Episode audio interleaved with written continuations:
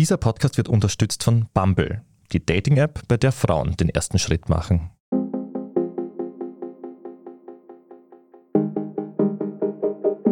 Hallo und Servus zu Beziehungsweise, der Standard-Podcast mit ehrlichen Gesprächen über Liebe und Sex. Ich bin Kevin Recher. Und ich bin Antonia Raut.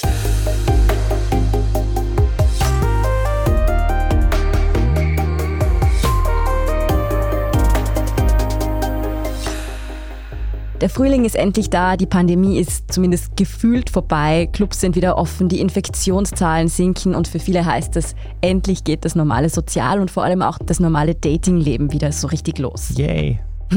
Wieder ausgehen, daten, das heißt aber auch, dass der Druck schlank, sportlich und von Kopf bis Fuß haarlos und möglichst pornfrei zu sein, wieder so richtig groß und spürbar wird. Denn gerade wenn wir Beziehungs- oder SexualpartnerInnen suchen, dann spielen Vorurteile und Schönheitsstandards eine riesengroße Rolle. Wie problematisch das ist, wieso Geschmack in Anführungszeichen oft eigentlich Body-Shaming ist, aber auch wieso Body Positivity nicht zwangsläufig die Lösung für alle ist, darüber sprechen wir heute mit Elisabeth Lechner. Sie ist Kulturwissenschaftlerin und hat unter anderem das Buch Ride, Don't Diet geschrieben. Da geht es eben um das Thema Body Positivity. Liebe Ellie, vielen lieben Dank, dass du heute da bist. Vielen Dank für die Einladung. Wenn wir von Body Shaming sprechen, was meinen wir dann eigentlich damit? Also grundsätzlich würde ich unterscheiden zwischen Lookismus und Bodyshaming. Lookismus bezeichnet die strukturelle Form von Diskriminierung, der ganz viele Menschen ausgesetzt sind, also Diskriminierung aufgrund des Äußeren. Das kann ganz viele Merkmale betreffen, sei es Gewicht, Race, Geschlecht, die sexuelle Identität, Behinderung zum Beispiel oder Alter. Das ist so diese strukturelle mhm. Ebene. Aber wenn wir vom Bodyshaming per se sprechen, dann würde ich sagen, das ist eine aktive Handlung des Herabsetzens, Beschämens und Ausgrenzens bestimmter Körpertypen oder bestimmter Menschen in bestimmten Situationen, genau. Und welche Formen unter Anführungszeichen von Bodyshaming gibt es denn so? Also mir fällt da spontan natürlich Gewicht ein oder Größe. Was ist da alles so Thema? Und Kombinationen davon, genau. Mhm. Also das ist ein Punkt, der sich in meiner Forschung ganz klar herausgestellt hat, dass man damit nicht mit so einem Kastelsystem herangehen kann, sondern dass man das, wie man das wissenschaftlich bezeichnet, intersektional betrachten muss. Das heißt, dass sich bestimmte Diskriminierungsformen auch überschneiden und gegenseitig beeinflussen. Aber natürlich, wir reden von Alter, wir reden von Race, Behinderung, Geschlecht, Sexualität, also queeres Auftreten und Gewicht, würde ich sagen, Größe, genau. Das sind so die Themen, die da vorkommen. Und welche Arten von Bodyshaming es gibt, da gibt es auch ein ganzes Spektrum. Das können richtig krasse Formen von Gewaltübergriffen sein, natürlich. Also also man kann sich, glaube ich, gut vorstellen, Gewalt an Frauen oder ganz orge rassistische Übergriffe. Dann das ganze Spektrum entlang bis hin zu ganz, ganz subtilen Anspielungen oder auch Witzen zum Beispiel. Also ich würde sagen, so richtig derbe sexistische Witze sind der Anfang der Objektifizierung von gerade Frauen. Und wenn man nur mehr eben ein wandelnder Busen, ein wandelnder Hintern ist, dann ist man ja auch viel schneller wieder in Richtung Gewalterfahrungen unterwegs, weil man dann eben nicht auf Augenhöhe als Mensch betrachtet wird. Und das ist ja, glaube ich, grundsätzlich das Problem an diesen Ausgrenzungserfahrungen, dass man das Gegenüber nicht als Mensch auf Augenhöhe wahrnimmt und als Gesamt gesamtheitliches Wesen sozusagen, sondern dass man da so reinzoomt in so bestimmte Bereiche oder man tut so richtig so in Compartments unterteilen und so, na, das ist falsch, der Hintern da und die Oberarme und dies. Und da wird so richtig dann diese Menschlichkeit abgesprochen. Und das ist das, was man eigentlich vorwiegend dran kritisieren würde. Ich habe gar nicht gewusst, dass so Gewaltexzesse dann auch in das Bodyshaming-Ding reinfällt. Für mich war Bodyshaming immer so etwas von, ich judge jemanden von außen, wie jemand aussieht. Ich glaube, das ist die Basis sozusagen, aber wenn man sich die Wurzel vom Problem anschaut, kann man das eigentlich mitnehmen, würde ich sagen. Also ich glaube, das sind dann so Begriffsdefinitionen, da kann man streiten, mhm. wo es anfängt und aufhört. Aber ich glaube, so diese Objektifizierung ist ein größeres Problem, das dahinter liegt. Macht man das dann eigentlich in gewisser Art und Weise auch schon, wenn man jetzt beim Dating über unter Anführungszeichen Geschmäcker spricht? Also ich habe zum Beispiel beobachtet, dass irgendwie die Typen, die ich date, immer relativ ähnlich ausschauen und wenn ich jetzt quasi irgendwie immer wieder bei, sagen wir, Hausnummer braun gelockten Männern oder blonden Frauen mit großem Hintern lande, ist das schon Bodyshaming oder Lookismus? Ja, das ist das Erste, was immer kommt, wenn Leute Interviews von mir lesen oder nicht lesen und nur aus der Überschrift irgendwelche Schlüsse ziehen. Ja, will uns jetzt vorschreiben, wen wir gut und hot oder sexy finden sollen? Und die Antwort ist natürlich nein, möchte ich nicht. Und ich glaube auch nicht, dass wenn man einen bestimmten Typ hat, man bereits Bodyshaming betreibt, weil ich das wirklich als aktiven Akt sozusagen der Beschämung und des Herabsetzens empfinde. Ich würde das noch nicht als Bodyshaming bezeichnen. Aber ich glaube, was man sich überlegen könnte, ist, dass ja auch die Formen von unsere Vorstellungen davon, was wir als sexy, als attraktiv empfinden, zutiefst davon geprägt sind, wie wir aufgewachsen sind und sehr viel mit unserer Sozialisierung zu tun haben. Und wenn ich dann sage, das aktuelle Schönheitsideal ist noch immer jung, dünn, weiß, durchtrainiert, enthaart, wie du schon gesagt hast, super fit sozusagen, dann kann ich mir überlegen, woher kommt das, warum ist das so und warum. Ich würde nicht plädieren für irgendwelche Vorschriften oder wen man hot finden soll, das ist komplett absurd, sondern ich möchte zur Reflexion anregen und dass man vielleicht überlegen könnte, wen man alle ausschließt, wenn man nur einem ganz bestimmten Typus sozusagen folgt. Und es ist natürlich nicht so, dass man das alles hundertprozentig beeinflussen kann, aber man könnte mal drüber nachdenken.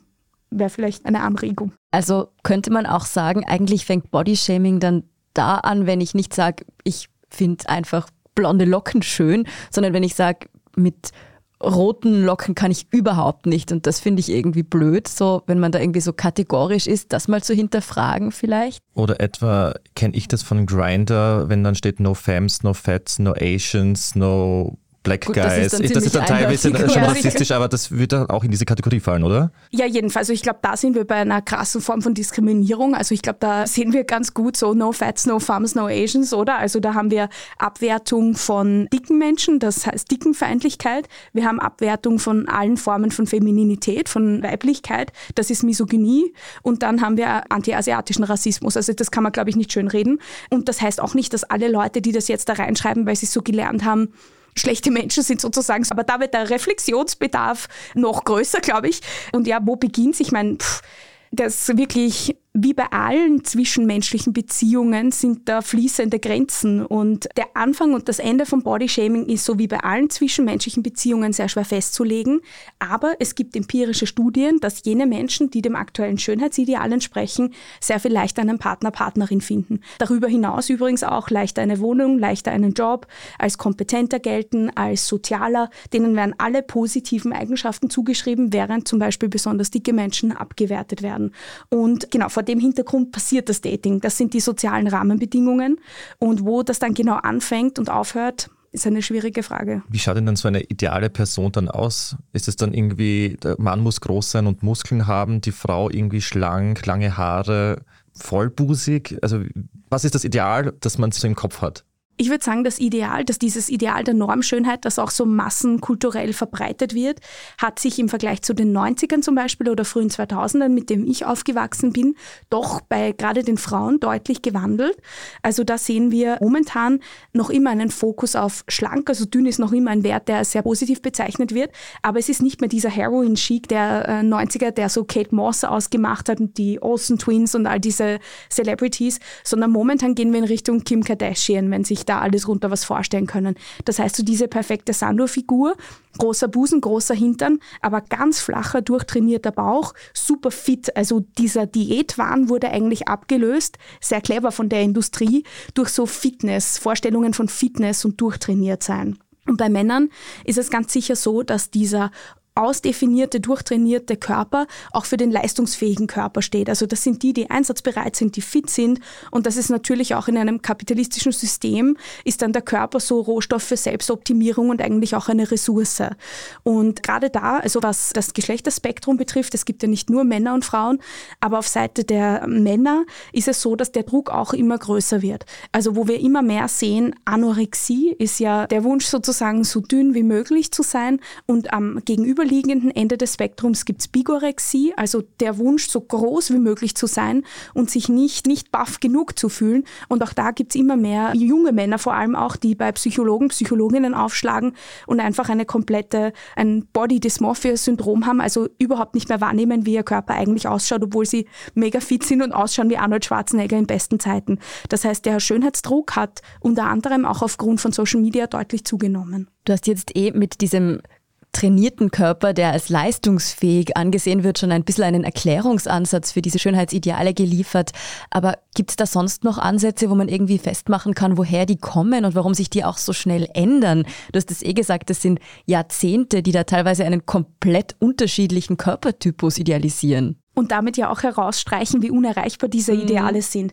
Man sieht auch, wie wahnsinnig unerreichbar diese Ideale sind, weil ohne total tiefgreifende Formen von Schönheitsarbeit, also wirklich chirurgische Operationen, kann ich ja nicht in den 90ern oder frühen 2000ern ganz, ganz dünn sein und plötzlich riesen Busen und riesen Hintern haben. Also ich kann ja nicht plötzlich meine gesamte Körperform verändern, außer eben ich greife zu relativ ja, drastischen Mitteln.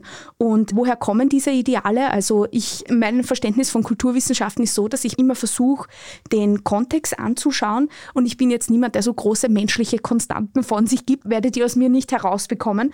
Aber wenn man sich den Kontext der letzten Jahrzehnte anschaut und wie sich das so entwickelt hat, dann sind sicher maßgeblich patriarchale Strukturen der Gesellschaft ausschlaggebend und die Schönheitsindustrie, die einfach eindeutige Profitinteressen hat. Das heißt, es werden immer neue Makel erfunden, um immer neue Produkte zu verkaufen. Also was wir in den letzten Jahrzehnten schon gesehen haben an unbedingten Merkmal, die man haben muss. Thigh Gap, den Abstand zwischen den Oberschenkeln, es gibt bei den Achseln Pralinentaschen, wenn man da Fettansammlungen hat, die sind ganz schlecht. Plötzlich braucht man so diesen Brazilian Butt Lift, diese ganz Orgeneingriffe, wo man wirklich große Gefahr hat, einfach zu sterben, weil Fett in die falschen Gefäße kommt. Dann genau kann einen ganz schnellen Lungenembolie erwischen. Also so richtig ganz, ganz orge Entwicklungen, die immer nur dazu dienen, immer mehr Profite zu machen. Und wenn man dafür zum Beispiel sich loslösen muss von Diäten hin zu Fitnessprogrammen oder auch so Self-Care-Regime, also wie auch immer, es, werden, es ist nie, nicht in Gefahr, so durchkommerzialisiert zu werden und nicht auch noch irgendwem sozusagen irgendein Produkt aufs Auge drücken zu wollen. Also aller Aktivismus, der auch stattfindet gegen diese Ideale, kämpft immer dagegen, dass einfach alles in so einem Sog von dieser Profitlogik ist.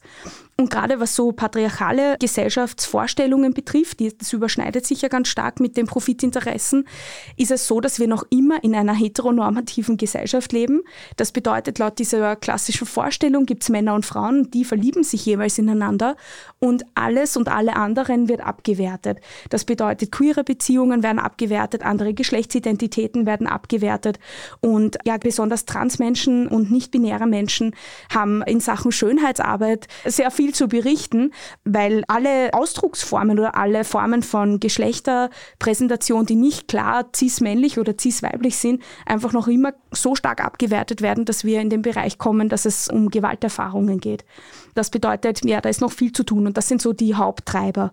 Und warum das Schönheitsideal so weiß ist, liegt daran, dass wir noch immer, gerade Europa, wahnsinnig koloniale Schönheitsideale in die ganze Welt hinaus posaunt haben und genau das sich einfach noch immer hält. Also mittlerweile sehen wir auch, da hat sich insofern was getan, als wir mittlerweile wirklich mehr Diversität sehen, aber oft in so einem total exotisierten Rahmen. Also Gibt es dann immer wahrscheinlich eine Person, die man so quasi als Symbol hinstellt oder als Galionsfigur und das ist quasi unsere Diversitätsperson? Genau, so wie so ein Token oder noch schlimmer, es gibt so Werbestrecken, wo man wirklich die weißen Models in so Business-Kontexten sieht, die zeigen dann so das Business-Outfit und schwarze Frauen werden dann in so einen Dschungelkontext gestellt oder so. Und dadurch wird ihnen halt diese Kompetenz, die bei diesem Business-Outfit mit transportiert wird, die fehlt dann den schwarzen Frauen oder Women of Color wieder.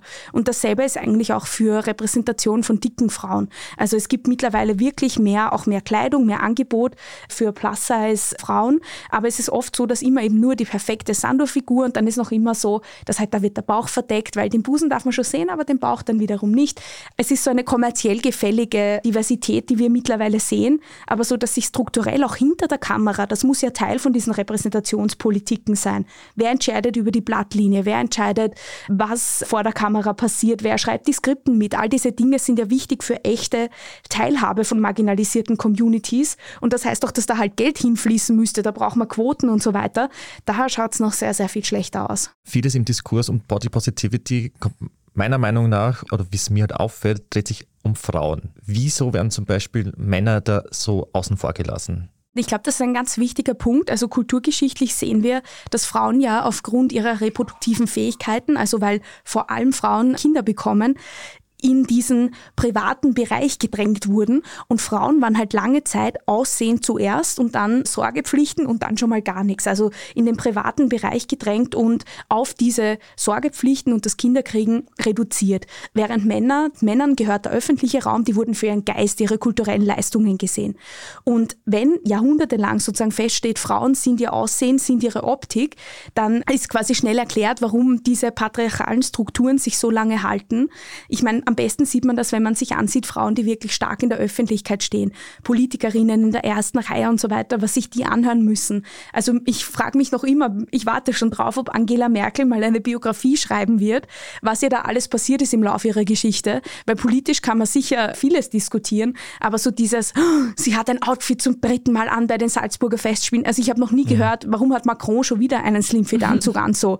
Das, also diese, was halt immer noch du bist halt immer noch Aussehen zuerst und musst darum kämpfen, dass auch deine Inhalte irgendwie gesehen werden. Ist in meinen Interviews zum Beispiel auch genauso. Ich kann geforscht haben, was ich will, jahrelang. Ist immer so, na schau, wie die ausschaut, jetzt hat die einen Lippenstift und Nagellack. Das geht aber nicht, weil sie sagte, das müssen wir aufhören. Und das stimmt überhaupt nicht. Also ein bisschen Ambivalenz ist ja wohl möglich. Die Arbeit am Selbst ist ja ein menschliches Grundbedürfnis, glaube ich. Und auch der Wunsch, sich wohlzufühlen, wie man selber ausschaut, dass man Zugehörigkeit zu bestimmten Subkulturen signalisiert. Es gibt ja ganz viele, also gerade in der Queer Community ist das ja ein Riesenthema, die ganze Drag-Kultur und so. Gibt ja, das ist ja ein Wunsch, den die meisten Menschen haben. Aber ich würde mir wünschen, dass er eben nicht damit einhergeht, dass man gesellschaftlich abgewertet wird, wenn man sich weiter von dieser Norm wegbewegt. Also es ist zum Beispiel auch so ein Thema, wenn die Kinder von Celebrities, Madonnas Tochter hat das jetzt gemacht, wenn die Achselhaare hat und dann voll edgy Instagram-Posting macht, dann wird die gefeiert. Aber wenn das jemand macht, der eh schon gesellschaftlich marginalisiert ist, dann wird er noch weiter rausgerückt und abgewertet. Und das sind halt so Fragen, die ganz gut erklären, warum wir das so schwer loswerden, weil verschiedene Diskriminierungsformen ineinandergreifen und Patriarchat und Schönheitsindustrie sehr gut drin sind, sich immer wieder neu zu erfinden in dieser Abwertung von allem, was nicht ein weißer Cis-Mann ist, sozusagen der heterosexuell ist. Und wie würdest mhm. du sagen, tauchen Männer dann heute in der Diskussion auf? Uh, mir sind gerade Macrons Brusthaare eingefallen. Ah ja, auf der Couch, stimmt, ja. im Wahlkampf eingesetzt. da habe ich mir nämlich gedacht, ist es jetzt per se besser, dass jetzt männliche Politiker auch ein bisschen für ihr Aussehen bewertet werden? Das ist irgendwie nicht die Richtung, in die es sich, glaube ich, entwickeln sollte. Das ist aber wirklich ein guter Punkt, weil also noch mehr Schönheitsdruck für alle Geschlechter ist nicht die Lösung. Aber wir sehen, dass diese Industrie halt so schlau ist, weil zum Beispiel gerade wenn es ums Thema Körperbehaarung geht, natürlich will man auch, dass Männer sich so beschämt fühlen für ihre mhm. Körperbehaarung, mhm. dass sie die loswerden müssen, weil dann kann man Millionen mehr Leute waxen oder wie auch immer man die Haare entfernt und dadurch natürlich große Geschäfte machen. Aber ja, wir sehen das gerade auch durch soziale Medien und die Möglichkeit, einfach die ganze Zeit Fotos von sich zu machen, sie nachzubearbeiten, mit anderen zu teilen, ist einfach der Druck sehr, sehr groß geworden. Dort findet auch der Widerstand statt. Also ich habe ein sehr ambivalentes Bild von sozialen Medien, aber also diesen so totalen Kulturpessimismus vertrete ich auf keinen Fall. Aber jedenfalls, wenn man mit jungen Menschen redet, der Druck ist sehr groß und er wird auch bei Männern immer größer, gerade was so die Vorstellung von richtig, richtig muskulös sein betrifft. Also ein Lauch unter Anführungszeichen will ja niemand sein. Das wird ich. abgewertet. Nein, ich sehe auch zum Beispiel, wir haben auch die Diskussion öfter schon gehabt, auch wenn wir immer diesen Porno-Vergleich herziehen, wie ich glaube auch, dass viele Leute denken, sie müssen erstens abliefern wie in einem Porno, aber auch ausschauen wie ein Pornodarsteller mit Muskeln, vollem Haar und großem Penis. So quasi, das ist das Ideal für einen männlichen Mann dann quasi ist halt auch extrem schwierig. Ich finde, was ganz oft in der Diskussion fehlt, ist der Umstand, dass man sich fragt, wer kann denn seinen Körper entsprechend dieser Normen zurichten? Das sind die meiste Zeit Profis, also in dem Sexarbeiter, Sexarbeiterinnen, Leute, die wirklich Workouts anbieten oder so oder eben Celebrities, die ganze Heerscharen an Menschen haben, die dafür sorgen, dass ihr Körper quasi in diesem Business noch funktioniert. Egal was das bedeutet. Also Essen, Workout, die richtige Kleidung, all diese Frisuren haben wir noch gar nicht geredet, Schminke, all diese Dinge.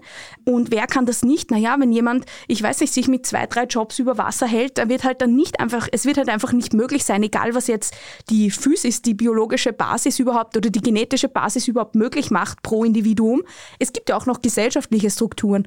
Und wenn ich einfach, weiß nicht, wir leben in Zeiten von ärgster Inflation, kaum meine Miete zahlen kann und die Rechnungen bezahlen, dann werde ich mich nicht darauf konzentrieren, dass ich jetzt meinen Essplan auf mein Aussehen irgendwie ausrichte, weil das wird mir einfach strukturell nicht möglich sein, sozusagen. Und das ist ja das Gemeine an diesen Schönheitsidealen.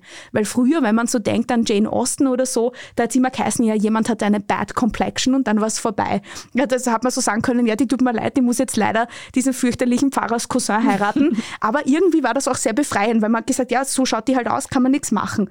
Und jetzt ist immer so, dass suggeriert wird, alle könnten das irgendwie erreichen. Nicht in der Form, aber es wird so in Reichweite gestellt. Und eigentlich wird so richtig der Körper zum Rohstoff. So diese Arbeit, die muss schon jeder machen. Man schaut auf sich, oder? So, da kann man dann schon ablesen, auch Klassenzugehörigkeit und ganz viele Dinge. Also so, das wird sehr stark vorausgesetzt, diese Schönheitsarbeit. Wir machen jetzt eine kurze Pause. Bleiben Sie dran. Auf Bumble machen Frauen den ersten Schritt. Wenn du diese eine erste Nachricht sendest, kannst du entdecken, was du wirklich willst. Vielleicht sind das Nächte in Bars, die du noch nicht kanntest. Oder was du, sagen wir, eigentlich erst in fünf Jahren willst. Oder einfach nur jemanden, der jetzt gerade deinen Humor so feiert wie du. Finde, was du suchst. Fall in Love with Dating. Auf Bumble.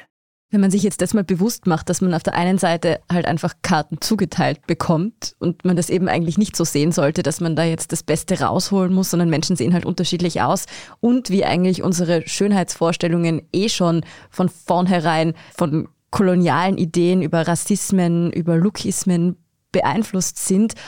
Wie geht man dann damit um, dass man halt trotzdem, wenn man in einen Club geht, eine Person anspricht, die einem halt gefällt? Weil man kann ja eigentlich die Persönlichkeit hier nicht ansehen, oder? Also gerade beim Dating kommt man dann ja irgendwie auch ein bisschen so in einen Zwiespalt, finde ich. Ich glaube, das Erste ist immer, dass man gut drüber nachdenken könnte, wenn man die Zeit hat, wie man diese Entscheidungen trifft. Und auf einer individuellen Ebene kann man das sowieso nicht lösen. Also ich glaube, dass man sich jetzt hinstellt und sagt, du darfst nicht oder dein Datingverhalten ist problematisch, weil, also das, das sind sowieso Ansätze, die schwierig sind. Und man kann ja das wirklich auch nicht alles beeinflussen. Also ich denke mir wirklich so, man könnte mal drüber nachdenken, wie man sich so in diesem Bereich verhält. Und ansonsten, ja, also man muss das auch nicht alles übertheoretisieren. Man sollte mhm. die Freude dran behalten und einfach versuchen, so ein Gegenüber zu sehen, das mehr ist als auch diese Oberfläche. Aber es passiert halt alles in einem Rahmen, wo es halt auch Studien gibt, dass die zum Beispiel schöne Frauen gesellschaftlich aufwertend sind. Also dass man wirklich weiß, so, dass so richtig wie Beiwerk, wie Schmuck, das gibt es mhm. noch immer. Also dass irgendwelche Vorstandsvorsitzenden sich junge Frauen zur Zier holen holen und dadurch an Anerkennung gewinnen. Weil so dieses männliche Konzept von so ja, der hat das alles, oder? Der ist reich und egal wie er ausschaut, nämlich, er kann all diese Frauen, er kann sie noch haben und so. Und also so, wow, da bekommt man dann Anerkennung. Wie siehst du denn dann in diesem Kontext Dating-Apps? Weil auf der einen Seite sind sie wahnsinnig oberflächlich, weil man natürlich sich anhand von fünf Fotos bewerten lässt. Auf der anderen Seite geben sie dir die Möglichkeit, dass du ein bisschen was auch von deiner Persönlichkeit aufschreibst und zeigst und quasi nicht nur der erste Blick zählt, wie es halt ist, wenn man sich jetzt auf der Tanzfläche oder beim Bäcker jemanden checkt. Ja, ist eine spannende Frage. Also auch so, ähm, in welchem Kontext passiert das und mit unserem Liebesleben werden ja Riesengeschäfte gemacht. Also wie finden wir das eigentlich, oder? Was machen die mit unseren total intimen Daten? So, das wäre mal das Erste, was ich sagen würde, was man sich fragen kann. Und dann, glaube ich, kommt es wieder auf die individuelle Verwendung an. Also man kann natürlich sehr schnell Leute wegwischen, wenn man sie gerade nicht haben möchte, aber vielleicht lässt man sich auch mal einfach auf interessante Bios ein oder so, warum nicht? Also ich glaube, es ist auch hier ein sehr ambivalentes Bild. Ich glaube, dass die digitale Welt generell extrem viel Vernetzung und extrem viele Möglichkeiten bietet, wirklich auch Menschen kennenzulernen, die man in klassischen sozialen Settings niemals getroffen hätte was auch Freundschaften und andere Beziehungen betrifft, also außer Intime oder Sex. Und gleichzeitig aber auch ganz viel Normalisierung, ganz viel Profitdenken und halt Ausgrenzung. Also je nachdem. Und es gibt ja auch nicht nur die Mainstream-Dating-Apps, sondern halt auch spezifische unterschiedliche, die versuchen, gerade queere Zielgruppen abzuholen oder muss man jetzt nicht alle unbedingt nennen, aber halt die versuchen, eher, eher Frauen abzuholen oder Leute, die vielleicht nicht den ersten Schritt machen möchten und so. Also ich glaube eigentlich ohne große Regeln Mut zum Ausprobieren und sich einfach mal anschauen, wie es wäre, wenn man von dem klassischen Verhalten, das man sich so antrainiert hat, vielleicht mal weggeht. Ich habe mir überlegt, warum eigentlich Gewicht so quasi das Hauptthema beim Bodyshaming ist. Warum zum Beispiel nicht die Größe? Liegt es irgendwie daran, dass man rein theoretisch was dagegen machen könnte und bei einer Größe zum Beispiel, ich kann ja nicht schrumpfen oder wachsen? Mhm. Ja, also, extra Podcast Dicken Hass. Ja, das ist ein riesiges Thema. Das Gewicht ist überhaupt nicht so variabel, wie es oft dargestellt wird. Aber das ist wirklich ein extra Thema. Aber warum Dickenhass so ein großes Problem ist, auch geschlechtergrenzenübergreifend, ist, dass wir seit circa 2000 von der, ich sage dieses Wort jetzt, aber es ist eigentlich ein medizinisch sehr abwertender Begriff, Adipositas-Epidemie sprechen. Die WHO hat diese Epidemie ausgerufen und ich denke mir zurückblickend betrachtet, pff, jetzt wissen wir, was eine Epidemie ist im Vergleich zu diesen hohlen Behauptungen und dass diese medizinischen Kategorien auf Daten beruhen, die nichts über Gesundheit aussagen. Der BMI ist in Sachen Gesundheit ein komplett wertloser Wert. Also den hat einfach ein europäischer Statistiker entworfen, um den idealen Mann, also genau den Mann auszurechnen. Und dann hat man begonnen, das so auf Gesundheit umzulegen. Aber auch in so Fat-Activist-Kreisen sagt man nicht übergewichtig, weil über suggeriert, dass man weiß, wo die Grenze ist. Und wir sagen mehrgewichtig, weil das einfach, also diese Grenzen sind komplett willkürlich und dienen besonders auch der Pharmaindustrie. Über Nacht, da wurden die Grenzen in Amerika in den 2000ern runtergeschraubt, waren Millionen Frauen übergewichtig und man konnte denen halt dann praktischerweise Pillen verkaufen, die man vorher nicht verkaufen konnte. Und da hat das so begonnen. Und wenn wir uns jetzt anschauen, wie werden dicke Menschen im Mainstream dargestellt, in der Popkultur, ja, die Dicken fallen hin, die Dicken sind immer nur irgendwie die lustigen Freunde, Freundinnen, die tun sich weh, die sind nie die Hauptrolle, die bekommen nie die Love Story am Ende, wenn wir beim Dating bleiben, sondern freuen sich, dass die Freundin geheiratet hatten, stehen so irgendwie happy mit dem Strauß daneben. Oder es wird die Handlung, wie bei Bridget Jones, so. Genau, oder das. Die nicht also, einmal wirklich dick ist. Nein.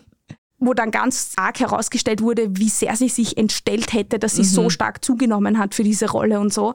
Und genau, also dieser dicken Hass ist einfach ganz, ganz tief sitzend und wird noch immer befördert. Also vor kurzem war erst so ein Instagram-Posting, wo es geheißen hat, so und so viel Prozent der Bevölkerung sind jetzt in dieser und jener Gruppe, was den BMI betrifft. Und das wertlose Informationen, da fehlt so viel rundherum. Also wer hat Zugang zu gutem Essen? Wer hat Zeit für Bewegung oder muss sich einfach zu Tode hakeln sozusagen in irgendwelchen systemerhaltenden Jobs, oft auch Migranten migrantische Menschen, die überhaupt keinen Zugang haben zu geregelten Arbeitsverhältnissen. All diese Dinge, das wird alles weggelassen, aber dann kriegt man so ein Foto, das heißt, hat Charlotte Cooper so benannt von einem Headless Fatty. Also du kriegst eine Person, wo man dicken Bauch sieht, man sieht überhaupt keinen Kopf komplette Entmenschlichung, einfach nur so ein Objekt und zack, die nächste Statistik ist heraus, noch mehr Menschen sind dick. Was soll man damit anfangen? Was soll das bringen? Das bringt überhaupt nichts. Und das sind aber die Bilder von dicken Menschen, die wir sehen. Wir sehen nie glückliche dicke Menschen, auch nicht in Beziehungen. Wir sehen die nie irgendwie coole Sachen machen, kompetent sehen wir sie nie. Da fehlt so viel Repräsentation und da ist auch medizinisch institutionalisiert noch so viel zu machen, dass es genau vor dem Hintergrund nicht verwunderlich ist, dass das eigentlich eins der stärksten Kriterien ist. Und mhm. da gibt es auch urorge Forschung so im Kontext von Ekel. Also wenn man so Bilder Probandinnen gezeigt hat, ja, wie finden sie dicke Menschen, kann man ganz oft Ekelreaktionen, was ja fürchterlich ist, weil eben ein Stigma mittransportiert wird. Also man wäre nicht sozial, man wäre inkompetent, nicht leistungsfähig, langsam, dumm etc. Und wenn die Probandinnen aber wussten, dass die Menschen schon ganz oft versucht hatten abzunehmen, ging dieser Ekel zurück, weil man irgendwie für diesen ganz krassen Kampf, da hat man irgendwie Anerkennung, weil da ist wieder Leistung, oder? Da ist wieder Leistung dabei. Und dabei muss man aber so als Abschlusssatz dazu sagen, Diäten funktionieren nicht. Diäten machen den Stoffwechsel kaputt und das Einzige, was eine Diät bringt, ist, dass man zunimmt und sonst gar nichts. Und quasi, wie man ein gesundes, ausgewogenes Leben führt, da braucht man Ernährungspsychologinnen und ExpertInnen sozusagen. Aber da muss man soziale Kontexte mitdenken, da muss man Bewegung mitdenken, Essen, wo hat man überhaupt Zugang? Und dieses so, ja, weil du begonnen hast mit der Frage, ja, da kann man doch was dagegen tun. Dann machst du halt eine Diät sozusagen, genau. dann reißt dich doch zusammen, ist einmal die Hälfte oder so, FDH irgendwie. Also erwiesenermaßen funktioniert das alles nicht. Und gewichtsinklusive Ansätze werden jetzt immer mehr, auch in Österreich. Aber da ist noch sehr viel zu tun und ja, also weil eben in allen gesellschaftlichen Bereichen der Dickenhass so verbreitet ist und institutionalisiert und dicke Menschen als krank bezeichnet werden, pathologisiert, was dick ist überhaupt nicht notwendigerweise krank und dünn auch nicht notwendigerweise gesund, weil, Surprise, man kann Gesundheit nicht an einer Zahl ablesen, sondern es ist vielleicht ein bisschen komplexer, ist es nicht verwunderlich, dass das so ein Riesenthema ist. Auf der anderen Seite gibt es ja auch von der Gesellschaft aus positiv gesehene Körperaspekte, wie zum Beispiel groß sein und dünn sein. Es gibt aber auch Leute, die darunter leiden. Wieso ist es zum Beispiel kein Kompliment zu hören, du bist aber schön dünn? Auch interessant, Unterschied sozusagen zwischen Fat-Shaming und Skinny-Shaming so. Oder du bist schön dünn, hört man glaube ich schon gerne, oder? Aber so dieses... Aber zu dünn zumindest. Zu dünn, ja genau. genau. Zu dünn. Ah, hast du gesagt, du bist aber schon zu dünn, genau. Mhm. Also wir haben schon darüber geredet, dass Dickendiskriminierung ein strukturelles Problem ist. Und das bedeutet wirklich, ich bekomme den Job nicht, weil die glauben, wenn ich dick bin, bin ich blöd. Ich bekomme die Wohnung nicht. Ich finde keinen Partner, Partnerin, weil das Stigma so groß ist. Und ich bekomme vor allem auch keine gute Gesundheitsversorgung, weil alles auf das Gewicht geschoben wird, dass man, anstatt dass man sich wirklich damit beschäftigt, was eigentlich das Problem ist. Und deswegen ist Fat-Shaming wirklich ein Add-on zu einem wirklich strukturellen Problem, das dir Nachteile im Leben bringt. Wirklich wahnsinnig weitreichende Nachteile. Und Skinny-Shaming ist doof, weil du wirst auf dein Äußeres reduziert und gerade bei Frauen wäre ich dafür, dass wir das vor Jahrhunderten schon hinter uns gelassen hätten. Aber du lebst in einem Körper, für den die Welt sozusagen gemacht ist. Du gehst ohne große Hindernisse durchs Leben, weil dünne Körper, das ist eigentlich das Ziel, das überall ausgegeben wird. Und das heißt, wenn ich abwertende Kommentare zu meinem Körper bekomme, finde ich das verurteilenswert, aber strukturell bist du nicht diskriminiert. Du kriegst eine gescheite Gesundheitsversorgung, niemand swipet dich weg beim Daten, weil du halt dick bist. Du wirst in der Arbeit für deine Kompetenzen gesehen und nicht so, ja, die Dicke, die hat schon wieder nichts gemacht, so lange Pause gemacht, solche fürchterlichen Aussagen. Und dementsprechend sehe ich da einen Unterschied. Aber ablehnenswert ist es allemal. Jetzt frage ich mich oft, manchmal ist denn ja gerade so bei sozialen Medien, Body Positivity so die Lösung des Problems, lieben wir uns doch einfach alle selbst und kategorisieren wir nicht in dick, dünn, wir sind alle wonderful, awesome, beautiful bodies und damit ist irgendwie das gelöst. Da frage ich mich aber ab und zu so, warum liegt es jetzt an mir, mich selbst zu lieben, wenn die Gesellschaft meinen Körper doch ablehnt, wie jetzt zum Beispiel als dicke Person. Das ist doch irgendwie nicht fair und tatsächlich kann ja Selbstliebe strukturelle Diskriminierung gar nicht aufwiegen, oder? Wird uns da nicht erst recht wieder eine Leistung abverlangt, die dann nicht mehr was bringt?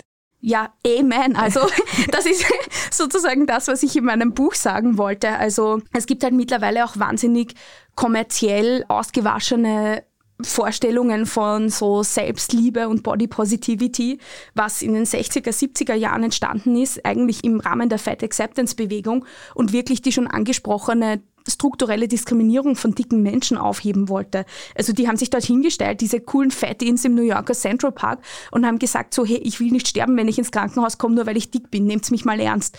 Und jetzt haben wir halt diese Firmen, die alle gecheckt haben, aha, hat sich doch was getan. Frauen wollen nicht mehr so arg beschämt werden. Die kaufen dann halt nichts mehr von uns. Das ist ein bisschen blöd. Und jetzt sind die halt auch auf diesen Zug aufgesprungen und verkaufen Selbstliebe und weiß ich nicht was für Produkte für deine Self-Care.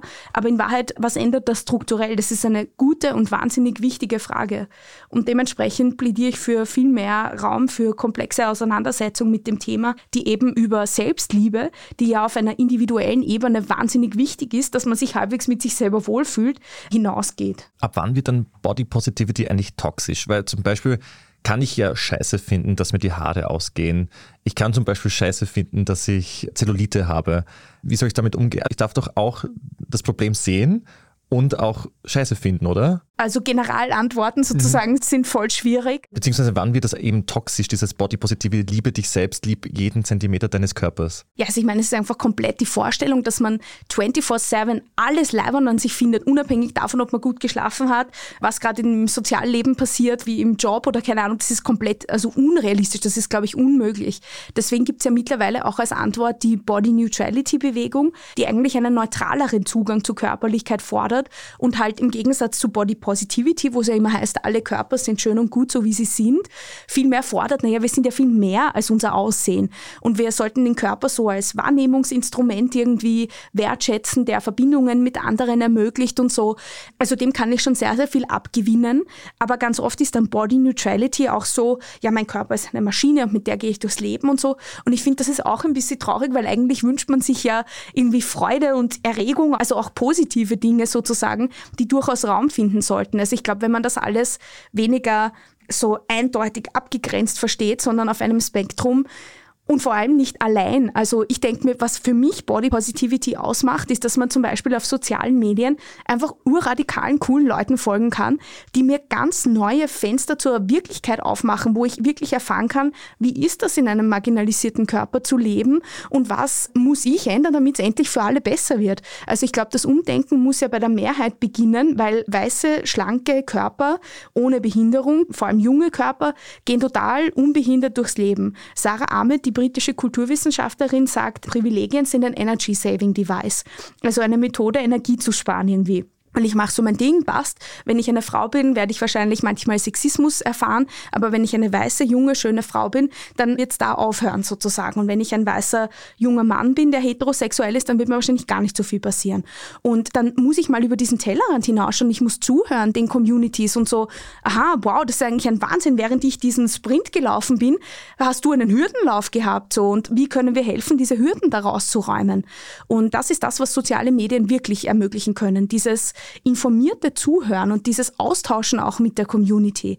Und gerade wenn ich in einem marginalisierten Körper lebe, dann kann ich mich dort auch mit Leuten vernetzen. Also die Antwort auf strukturelle Probleme können ja nie so individuelle Lösungen sein, sondern kollektiv müssen die sein. In Gemeinschaften, in Communities. Weil dann kann man wirklich so, wenn man dann gemeinsam einen Boykott von irgendeinem sinnlosen neuen Produkt erfindet oder so organisiert, dann kann man da ja so richtig einfach wirkmächtig agieren. Und das ist gegen riesige Konzerne wie Meta noch immer schwer, weil die komplette Marktmacht haben, aber mehr hört man lauter sozusagen. Also das ist, glaube ich, das, was ich wichtig finde, dass man mit diesen Problemen unter Anführungszeichen nicht allein ist und dass am Ende des Tages irgendwelche Problemzonen unter Anführungszeichen hat ja jeder und jede. Und wenn man Räume schafft für echte Verletzlichkeit, für Vulnerabilität und so sagt, ja, boah, ich hasse, dass mir die Haare ausfallen, dann sagt die Person gegenüber, aber die vielleicht nur lieb findet, ja, du, also wenn ich ehrlich bin, mich stört zum Beispiel mein Bauch total und vielleicht ist dir das komplett wurscht und der Person gegenüber ist komplett wurscht, dass dir die Haare ausfallen, dann hat man sozusagen was gewonnen. Also so in dieser geteilten Verletzlichkeit ist, glaube ich, eine ganz große Kraft, weil man dadurch aushebelt, dass man das alles behebt beheben muss. Vielleicht muss man es gar nicht beheben. Also man kann es ja durchaus so, wie man es gelernt hat, als Defizit empfinden, aber vielleicht kann man sich in Räumen und Communities bewegen, die irgendwie so Safe Spaces sind, wo man so viel mehr ist als diese vermeintlichen Defizite. Es ist ja auch mhm. sehr nett, dann vom Partner oder der Partnerin zu hören, wenn man sagt, mir selbst stört das und das an meinem Körper und der Partner oder die Partnerin sagt dann, es wäre mir noch nie aufgefallen im ganzen Leben, hätte mich noch nie gestört. Mhm. Ja, ich glaube, das, was du gesagt hast, ist wirklich auch was, das man fürs Datingleben mitnehmen kann, diese geteilte Verletzlichkeit als was Wertschätzendes oder als was Bereicherndes erleben zu lernen. Wow, also da war so viel dabei. Ich glaube, du hast recht, da müssen wir noch mindestens eine Folge dazu aufnehmen. Haare, das Thema Haare. Haare. Es wird noch eine eigene Behaarungsfolge folgen. Vielen Dank, liebe Elli Lechner, dass du dir die Zeit genommen hast. Danke für die Einladung. Das war beziehungsweise der Standard-Podcast mit ehrlichen Gesprächen über Liebe und Sex. Hört uns auch das nächste Mal wieder an. Auf allen Podcast-Plattformen, die es gibt, abonniert uns und gibt uns mindestens fünf Sterne. Genau, dann freuen wir uns ganz fest und plaudern noch mindestens einmal mit Ellie. Und in dem Fall bis zum nächsten Mal. Bussi Baba.